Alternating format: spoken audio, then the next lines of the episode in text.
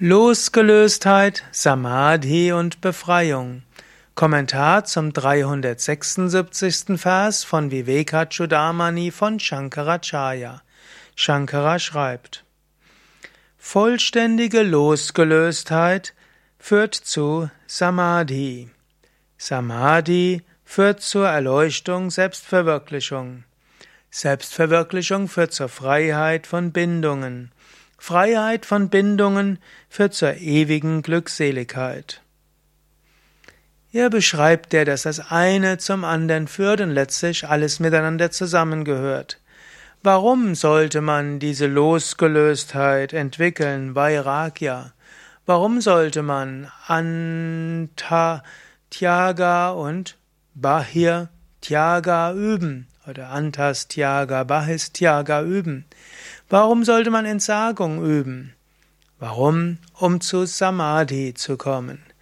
Wenn es dir gelingt, dich von äußeren Bindungen zu lösen und von inneren Identifikationen zu, zu lösen, dann fällt es leicht zu meditieren. Warum ist Meditation schwer?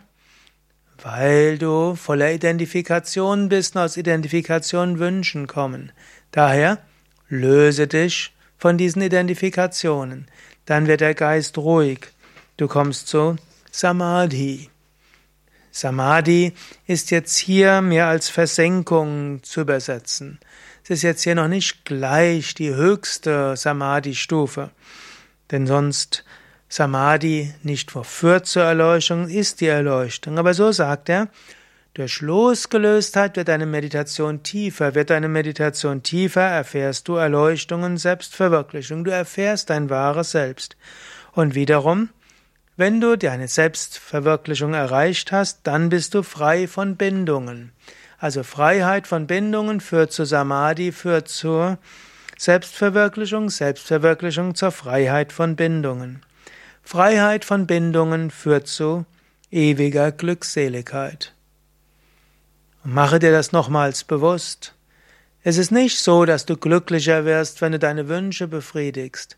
Es ist nicht so, dass du dann glücklicher wirst, wenn du danach strebst, dass andere dich anerkennen und letztlich dein Ego füttern. Es ist das Loslassen von Verhaftungen. Das führt zu Samadhi. Samadhi führt zur Selbstverwirklichung. Das führt zur Erleuchtung. Das führt zur Losgelöstheit, das führt zur ewiger Glückseligkeit.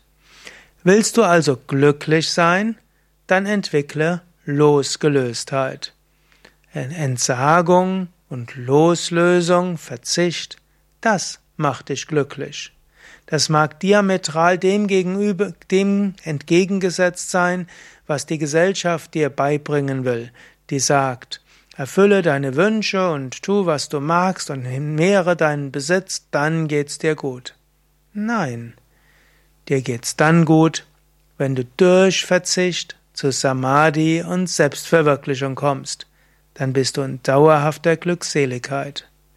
Denke darüber nach und lebe aus diesem Geist.